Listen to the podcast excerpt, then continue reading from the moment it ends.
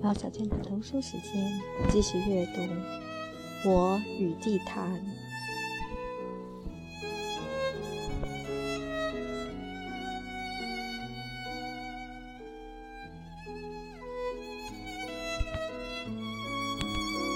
继续阅读《好运设计》。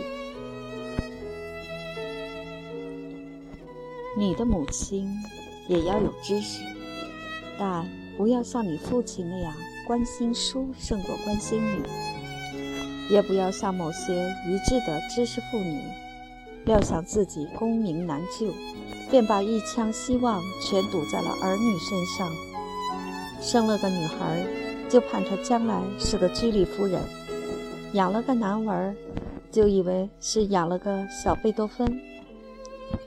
这样的母亲千万别落在咱头上。你不听他的话，你觉得对不起他；你听了他的话，你会发现他对不起你。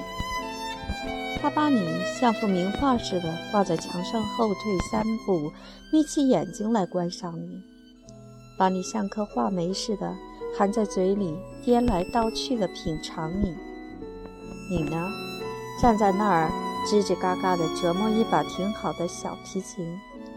长大了，一想起小提琴就发抖。要不，就是没日没夜地背单词、背化学方程式。长大了，不是傻瓜就是暴徒。你的母亲当然不是这样。有知识不是有文凭，你的母亲可以没有文凭；有知识不是被知识霸占，你的母亲不是知识的奴隶；有知识不能只是有对物的知识，而是得有对人的了悟。一个幸运者的母亲必然是一个幸运的母亲，一个明智的母亲，一个天才的母亲。她自打当了母亲，她就得了灵感。她教育你的方法不是来自于教育学，而是来自她对一切生灵乃至天地万物由衷的爱，由衷的站立与祈祷，由衷的镇定和激情。在你幼小的时候，他只是带着你走，走在家里，走在街上，走到市场。走到郊外，他难得给你什么命令，从不有目的的给你一个方向。走啊走啊，你就会爱他；走啊走啊，你就会爱他所爱的这个世界。等你长大了，他就放你到你想要去的地方。他深信你会爱这个世界，至于其他，他不管。至于其他，那是你的自由，你自己负责。他只有一个愿望，就是你能常常回来，你能有时候回来一下。在你两三岁的时候，你就光是玩儿，成天就玩儿。别着急背诵唐诗三百首和弄通百位数以内的加减法，去玩一把没有钥匙的锁。和一把没有锁的钥匙，去玩撒尿和泥，然后用不着洗手，再去玩你爷爷的胡子。到你四五岁的时候，你还是玩，但玩的要高明一点了，在你母亲的皮鞋上钻几个洞，看看会有什么效果；往你父亲录音机里撒把沙子，听听声音会不会更奇妙。上小学的时候。我看你门门功课都得上三四分就够了，剩下的时间去做些别的事，以便让你父母有机会给人家赔几块玻璃。一上中学，尤其一上高中，所有的熟人几乎都不认识你了，都得对你刮目相看。你在数学比赛上得奖，在物理比赛上得奖，在作文比赛上得奖。在外语比赛上，你没得奖，但事后发现那不过是教师的一个误判。但这都并不重要，这是讲啊讲啊讲啊，并不足以构成你的好运。你的好运是说你其实并没花太多时间在功课上，你爱好广泛，多能多才，奇想别出。别人说你不务正业，你大不以为然。凡兴趣所致，仍神魂俱著，若跌若狂。你热爱音乐，古典的交响乐，现代的摇滚乐，温文尔雅的歌剧、清唱剧，粗犷豪放的民谣村歌，乃至幽婉凄长的叫卖，孤零萧瑟的风声。温馨闲适的节日的音讯，你都听得心醉神迷，听得怆然而沉寂，听出激越和微壮，听到玄鸟与空明。你真幸运，生存之神秘注入你的心中，使你永不安归守矩。你喜欢美术。喜欢画作，喜欢雕塑，喜欢异彩纷呈的烧陶，喜欢古朴执着的剪纸，喜欢在渺无人迹的原野上独行，在水阔天空的大海里驾舟，在山林荒莽中跋涉，看大漠孤烟，看长河落日，看鸥鸟纵情。鳌飞，看老象坦然赴死。你从色彩感受生命，又造型体味空间，在线条上绣出时光的流动，在连接天地的方位发现生灵的呼喊。你是个幸运的人，因为你真幸运。你于是匍匐在自然造化的脚下，奉上你的敬畏与感恩之心吧。同时，上苍赐予你不屈不尽的创造情怀。你幸运的简直令人嫉妒，因为体育也是你的擅长。九秒九一，懂吗？两小时五分五十九秒，懂吗？就是说，从一百米到马拉松，不管多长的距离，没有人能跑得过你。两米四五，八米九一，知道这是什么意思吗？就是说，没人比你跳得高，也没人比你跳得远。突破二十三米、八十米、一百米，就是说，铅球也好，铁饼也好，标枪也好。在投掷比赛中，仍然没有你的对手。当然，这还不够，好运气哪有个够呢？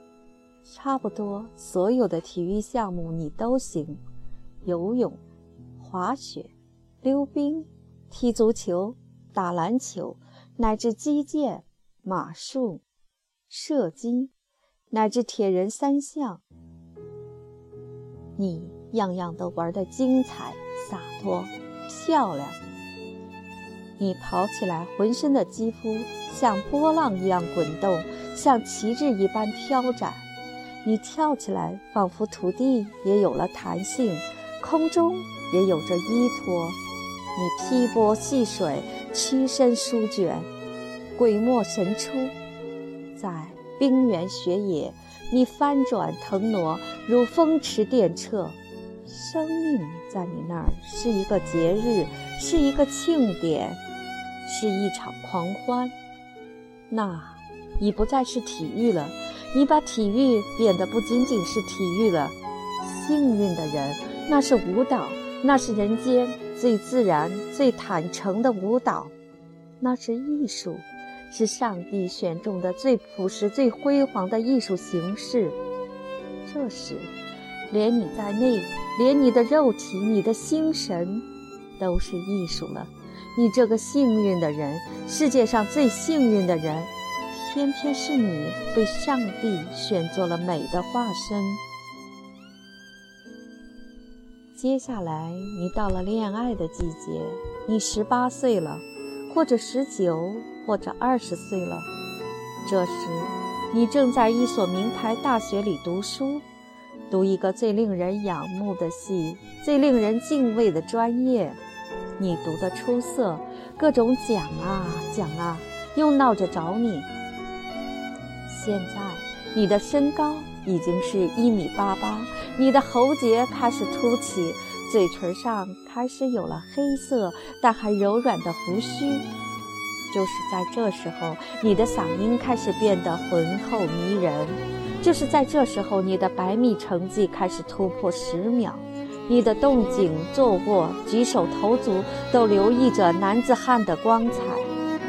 总之，由于我们已经设计过的诸项优点或者说优势，明显的。追逐你的和不露声色的爱慕着你的姑娘们，已是成群结队。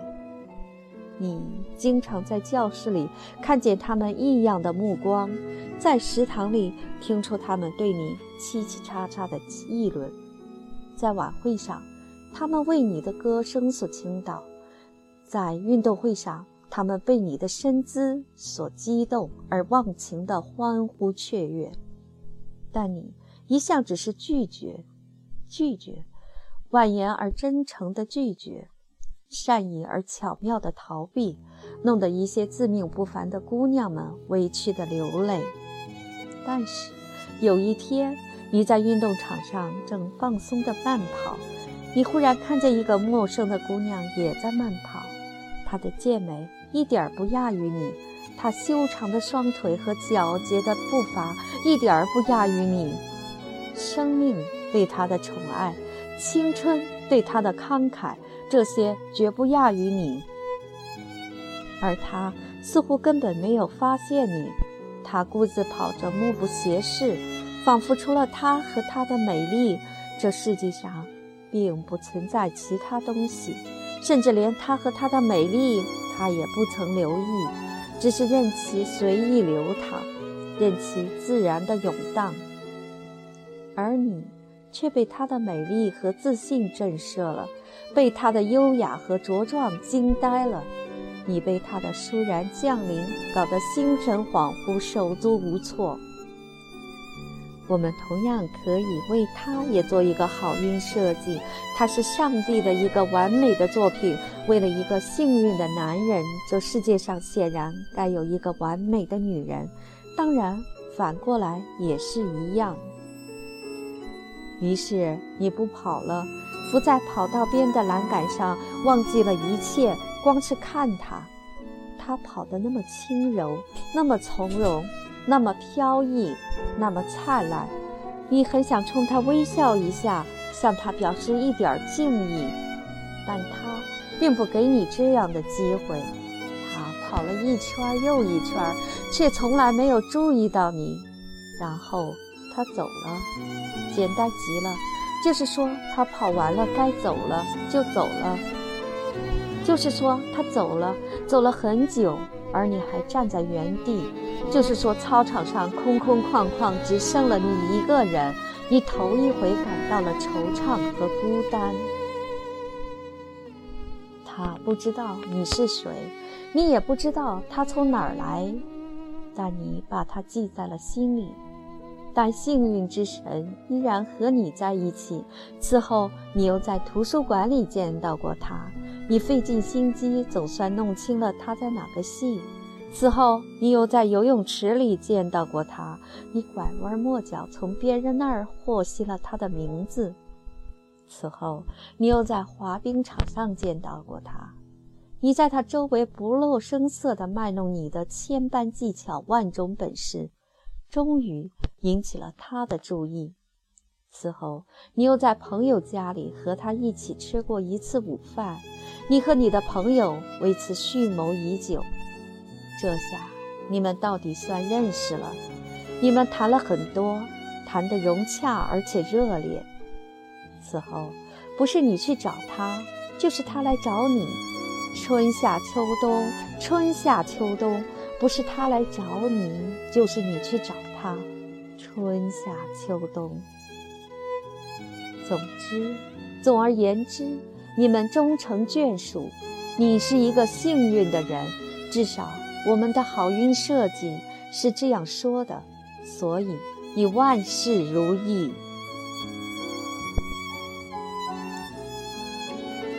也许你已经注意到了，我们的好运设计至此显得有些潦草了。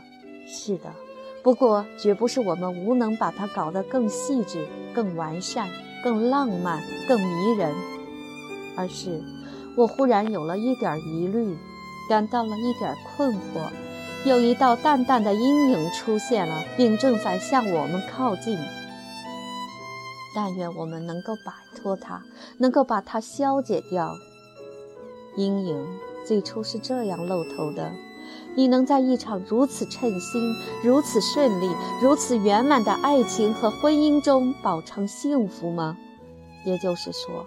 没有挫折，没有坎坷，没有望眼欲穿的期盼，没有撕心裂肺的煎熬，没有痛不欲生的痴癫与疯狂，没有万死不悔的追求与等待。当成功到来之时，你会有感慨万端的喜悦吗？在成功到来之后，还会不会有刻骨铭心的幸福？或者？这喜悦能到什么程度？这幸福能被珍惜多久？会不会因为顺利而冲淡其魅力？会不会因为圆满而阻塞了渴望，而限制了想象，而丧失了激情，从而在以后漫长的岁月中，是遵从了一套经济规律、一种生理程序、一个物理时间？心路却已荒芜，然后是逆反，然后靠流言蜚语排遣这逆反，继而是麻木，继而用插科打诨加剧这麻木。会不会？会不会是这样？地球如此方便，如此称心地把月亮搂进了自己的怀中。没有了阴晴圆缺，没有了潮汐涨落，没有了距离，便没有了路程；没有了斥力，也就没有了引力。那是什么呢？很明白，那是死亡。当然，一切都在走向那里。当然，那是一切的归宿。宇宙在走向热寂，但此刻宇宙正在旋转，正在飞驰，正在高歌狂舞。正借助了星汉迢迢，借助了光阴漫漫，享受着他的路途，享受着坍塌后不死的沉吟，享受着爆炸后辉煌的咏叹，享受着追寻与等待。这才是幸运，这才是真正的幸运。恰恰，死亡之前，这波澜壮阔的挥洒，这精彩纷呈的。燃烧才是幸运者得天独厚的机会。你是一个幸运者，这一点你要牢记。所以你不能学那些凡夫俗子的梦想，我们也不能满意这晴空朗日、水尽风平的设计。所谓好运，所谓幸福。显然不是一种客观的程序，而完全是心灵的感受，是强烈的幸福感罢了。幸福感。对了，没有痛苦和磨难，你就不能强烈的感受到幸福。对了，那只是舒适，只是平庸，不是好运，不是幸福。这下对了。现在来看看。得怎样调整一下我们的设计，才能甩掉那不祥的阴影，才能远远离开它？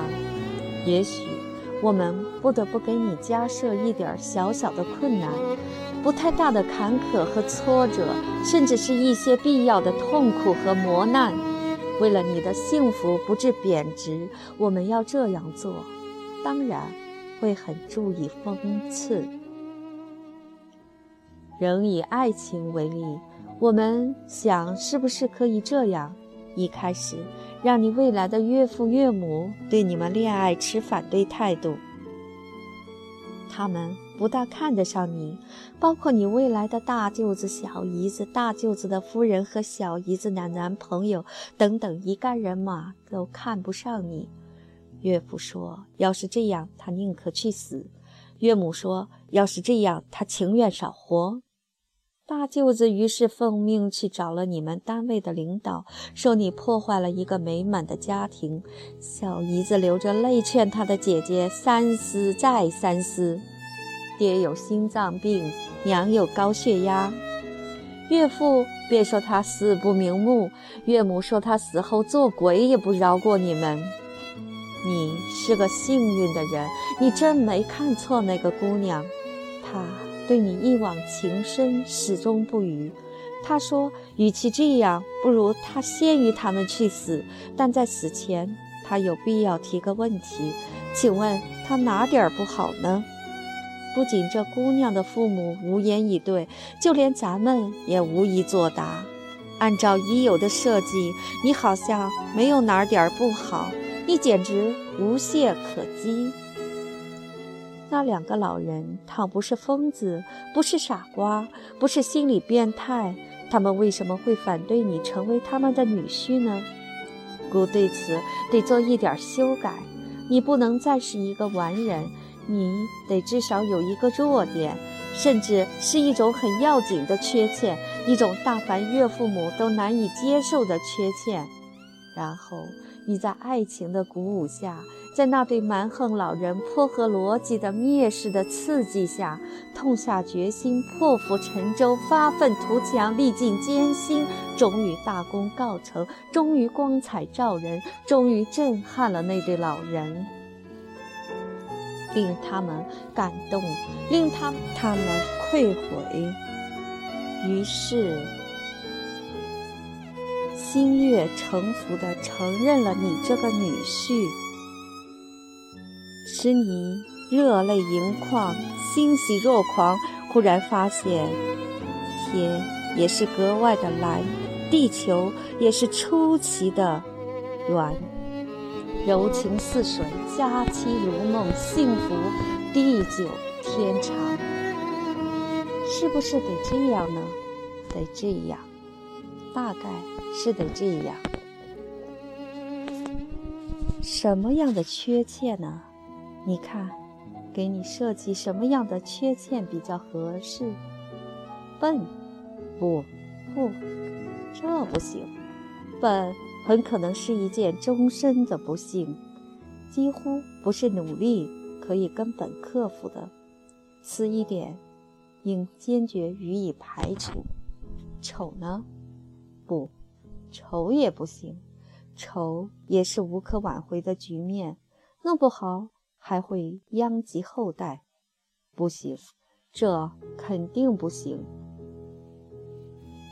无知呢，行不行？不，这比笨还不如，绝对的，相当严重的。无知与白痴没有什么区别，而相对的无知，又不是一项缺陷。我们每个人都是这样。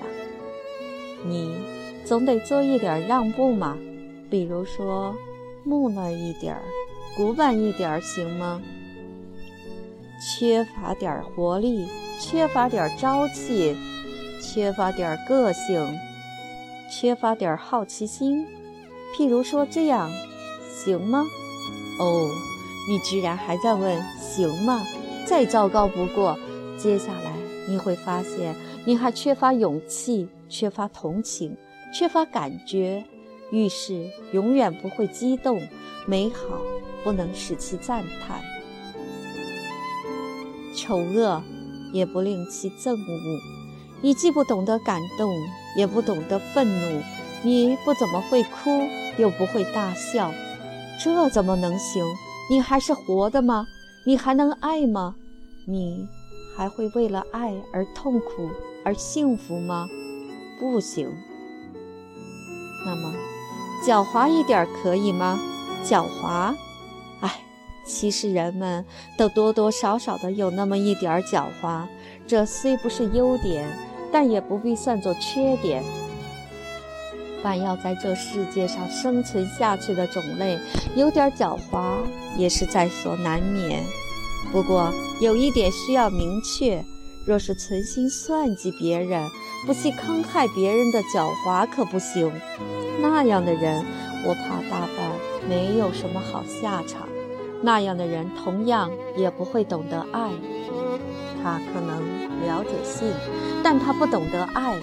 他可能很容易错过性器的快感，但他很难体验性爱的陶醉，因为他依靠的不是美的创造，而仅仅是对美的赚取。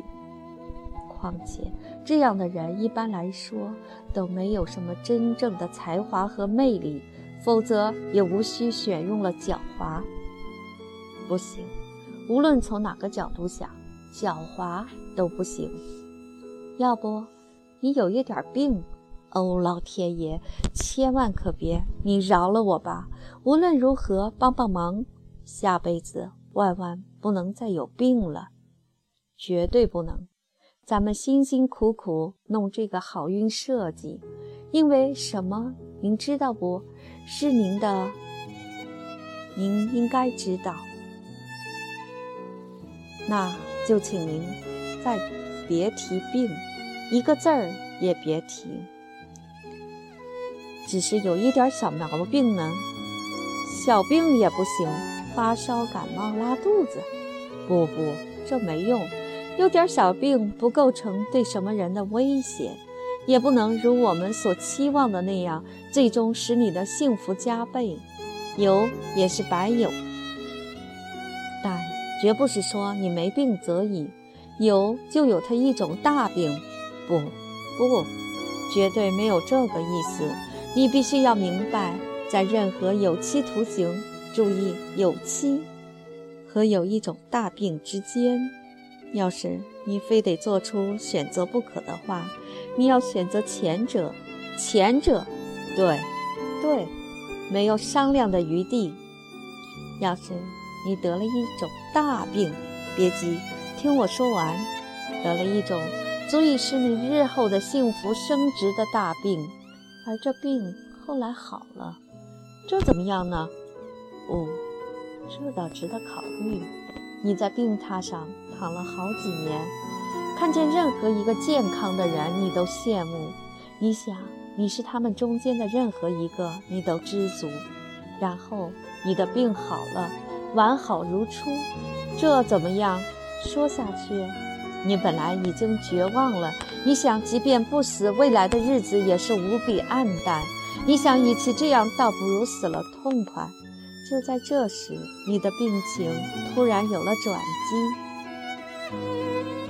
说下去，在那些绝望的白天和黑夜，你祷告许愿，你赌咒发誓，只要这病还能好，再有什么苦，你都不会觉得苦；再有什么难，你都不会觉得难。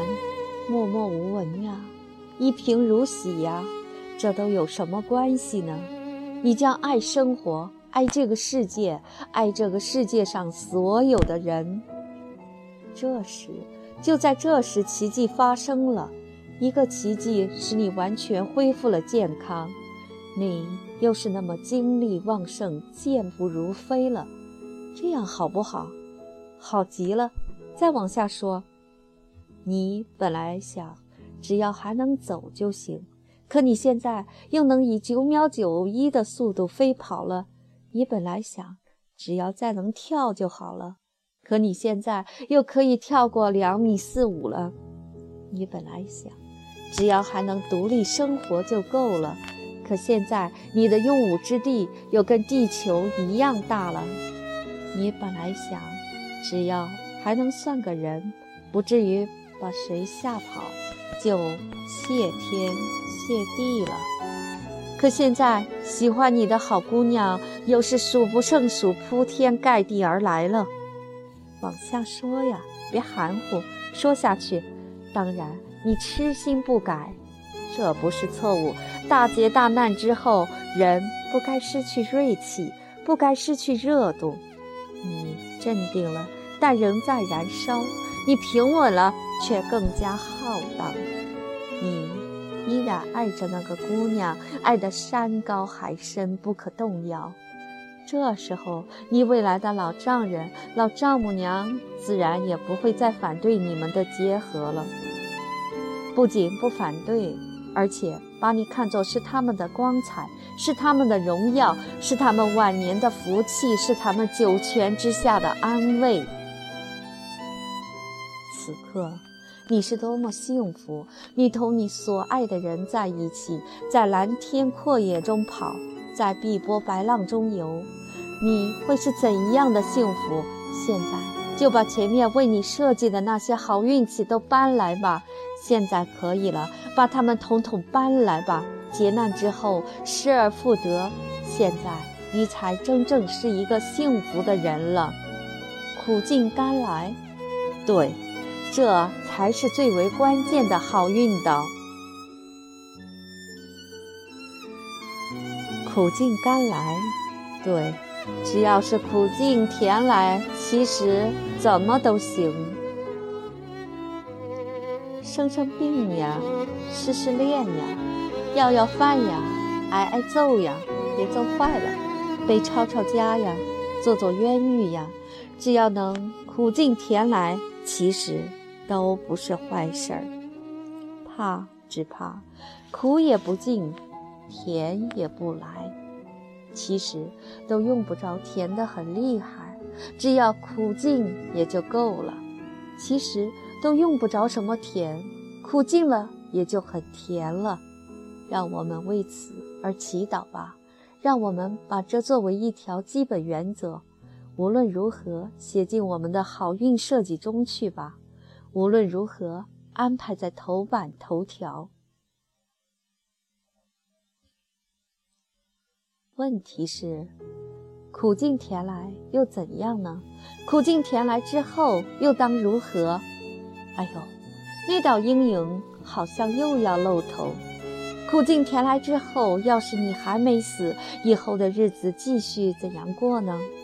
我们应当怎样继续为你设计好运呢？好像问题还是原来的问题，我们并没能把它解决。当然，现在你可以不断的忆苦思甜，不断的知足常乐。我们也完全可以把你以后的生活设计得无比顺利，但这样下去，我们是不是绕了一圈，又回到那不祥的阴影中去了？你将再没有期盼了吗？再没有新的追求了吗？那么，你的心路是不是又在荒芜？于是，你的幸福感又要老化、萎缩、枯竭了呢？是的，肯定会是这样。幸福感不是能一次给够的，一次幸福感能维持多久，这不好计算。但日子肯定比它长，比它长的日子却永远要依靠着它。所以你不能失去距离，不能没有新的期盼和追求。你一时失去了距离，便一时没有了路途；一时没有了期盼和追求，便一时失去了兴致和活力。那样，我们势必要前功尽弃。那道阴影并不失时机的，又用无聊、用乏味、用逆反和麻木来纠缠你，来恶心你，同时葬送我们的好运设计。当然，我们不会答应，所以我们仍要努力为你设计新的距离，设计不间断的期盼和追求。不过。这样，你就仍然要有痛苦，一直要有。是的，是的，一时没有了痛苦的衬照，便一时没有了幸福感。真抱歉，我们没想到会是这样。我们一向都是好意，想使你幸福，想使你在来世平交好运，没想到竟还得不断的给你痛苦。那道讨厌的阴影真是把咱们整惨了，看看吧，看看是否还有办法摆脱它。真对不起，至少我先不吹牛了。要是您还有兴趣，咱们就再试试看。反正事已至此，我想也不必草草率率的回心转意。看来，在来世的份上，就再试试吧。看来，在此设计中，不要痛苦是不大可能了。现在就只剩下了一条路，是痛苦尽量小些，小到什么程度，并没有客观的尺度，总归小到你能不断的把它消灭就行了。就是说，你能够不断的克服困难，你能够不断的跨越距离，你能够不断的实现你的愿望，这就行了。痛苦可以让它不断的有，但你总是能把它消灭，这就行了。这样你就巧妙地利用了这些混账玩意儿，而不断地得到幸福感了。只要这样，行了。接下来的事由我们负责，我们将根据以上要求，为你设计必要的才能、必要的机运、必要的心理素质、意志品质，以及必要的资金、器械、设备、设施、装备，乃至大夫、护士、贤妻良母、孝子乖孙等等一系列优秀的后勤服务。总之，这些我们都能为你设计。只要一个人永远是个胜利者，这件事是可能的。只要这样，我们的好运设计就算成了。只好也就这样了，这样也就算成了。不过，这是不是可能的？你见没见过永远的胜利者？好吧。没见过，并不说明这是不可能的。没见过的，我们也可以设计。你，譬如说，你就是一个永远的胜利者，那么，最终你会碰见什么呢？死亡。对了，你就要再碰见他。无论如何，我们没法使你不碰见它，不感到它的存在，不意识到它的威胁。那么，你对他有什么感想？你一生都在追求，一直都在胜利，一向都是幸福的。但当死亡来临的时候，你想，你终于追求到了什么呢？你的一切胜利到底都是为了什么呢？这时，你不沮丧，不恐惧，不痛苦吗？你就像一个被上帝惯坏了的孩子，从来不知道什么叫失败，从来没遭遇过绝境，但死神终于驾到了。死神告诉你，这一次你将和大家一样不能幸免。你的一切优势和特权，即那好运设计中所规定的，都已被废除。你这颗俯首贴耳听凭死神的处置。这时候，你必定是一个最痛苦的人，你会比一生不幸的人更痛苦。他已经见到了的东西，你却一直因为走运而没机会见到。命运在最后跟你算总账了，他的账目一向是收支平衡的。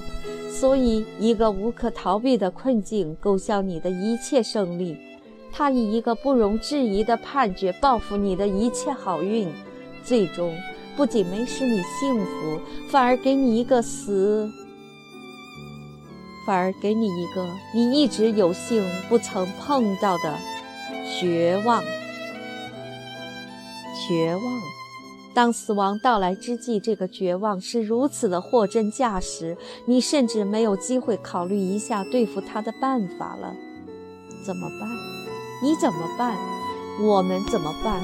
你说事情不会是这样，你的胜利依旧还是胜利，它会造福于后人，你的追求并没有白费，它将为后人铺平道路，而这就是你的幸福。所以你不会沮丧，不会痛苦，你至死都会为此而感到幸福。这太好了！一个真正的幸运者就应该有这样的胸怀，有如此高尚的情操。让我们暂时忘记我们只是在为自己设计好运吧。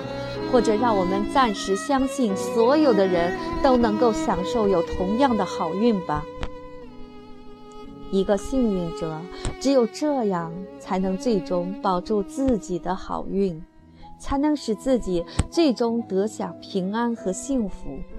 但是，但是，就算我们没有发现您的不诚实，一个如您这般聪明高尚的人，总该知道您正在把后人的路铺向哪儿吧？铺到哪儿算成功了呢？扑到所有的人都幸福、都没了痛苦的地方，那么他们不是又将面对无聊了吗？当他们迎候死亡时，不是就不能再像您这样，以为后人铺路而自豪、而高尚、而心安理得了吗？如果终于不能使所有的人都幸福、都没了痛苦，您的高尚。不就成了一场骗局？您的胜利又怎么能胜得过阿 Q 呢？我们处在了两难的境地。如果您再诚实点儿，事情可能会更难办。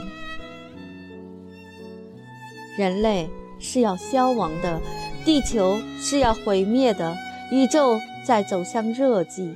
我们的一切聪明和才智、奋斗和努力、好运和成功，到底有什么价值？有什么意义？我们走，我们在走向哪儿？我们在朝哪儿走？我们的目的何在？我们的欢乐何在？我们的幸福何在？我们的救赎之路何在？我们真的已经无路可走，真的已入绝境了吗？是的，我们已入绝境，现在就是对此不感兴趣都不行了。你想糊弄都糊弄不过去了。你曾经不是傻瓜，你如今再想是也晚了。傻瓜，从一开始就不对我们这个设计感兴趣，而你上了贼船，这贼船已入绝境。你没处可退，也没处可逃，情况就是这样。现在我们只占着一项便宜，那就是死神还没驾到，我们还有时间想想对付绝境的办法。当然不是逃跑，当然你也跑不了。而其他的办法，看看还有没有过程？对。过程只剩了过程，对付绝境的办法只剩它了。不信，你可以慢慢想一想，什么光荣呀、伟大呀、天才呀、壮烈呀、博学呀，这个呀、那个呀都不行，都不是绝境的对手。只要你最最关心的是目的，而不是过程的你，无论怎样都得落入绝境。只要你仍然不从目的转向过程，你就别想走出绝境。过程只剩了它了。事实上，你唯一具有的就是过程。一个只想、只想是过程精彩的人是无法被剥夺的，因为死神也无法将一个精彩的过程变成不精彩的过程。因为坏运也无法阻挡你去创造一个精彩的过程，相反，你可以把死亡也变成一个精彩的过程。相反，坏运更利于你去创造精彩的过程。于是，绝境溃败了，它必然溃败。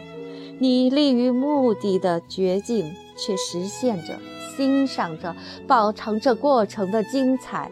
你便把绝境送上了绝境，梦想使你迷醉，距离就成了欢乐；追求使你充实，失败和成功都是伴奏。当生命以美的形式证明其价值的时候，幸福是享受，痛苦也是享受。现在你说你是一个幸福的人，你想你会说得多么自信？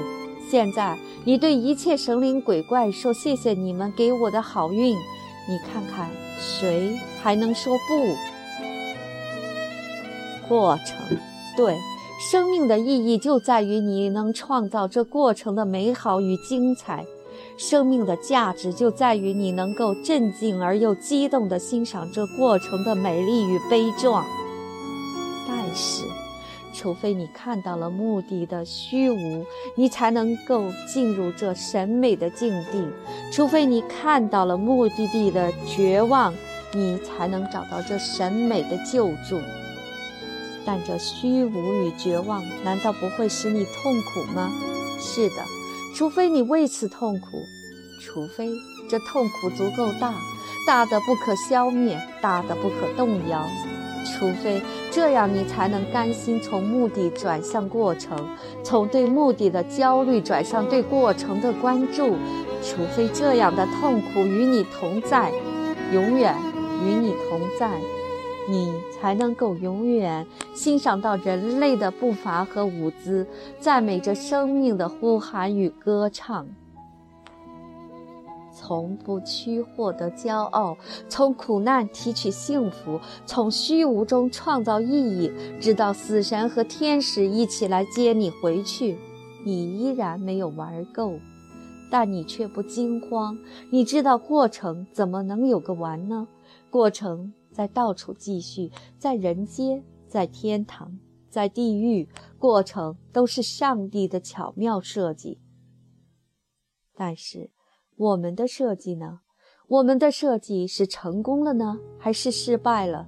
如果为了使你幸福，我们不仅得给你小痛苦，还得给你大痛苦；不仅得给你一时的痛苦，还得给你永远的痛苦。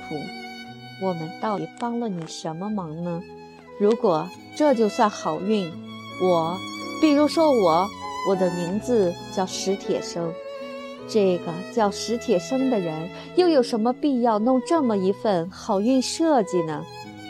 也许我现在就是命运的宠儿，也许我的太多的遗憾正是很有分寸的遗憾。上帝让我终生截瘫，就是为了让我从目的转向过程。所以，有那么一天，我终于要写一篇题为《好运设计》的散文，并且顺理成章地推出了我的好运。多谢，多谢。可我不，可我不，我真是想来世别再有那么多遗憾，至少今生能做做好梦。我看出来了，我又走回来了，又走到本文的开头去了。我看出来了，如果我再从头开始设计，我必然还是要得到这样一个结尾。我看出来了，我们的设计只能就这样了。我不知道怎么办了，不知道还能怎么办。上帝爱我，我们的设计只剩这一句话了。也许从来。就只有这一句话吧。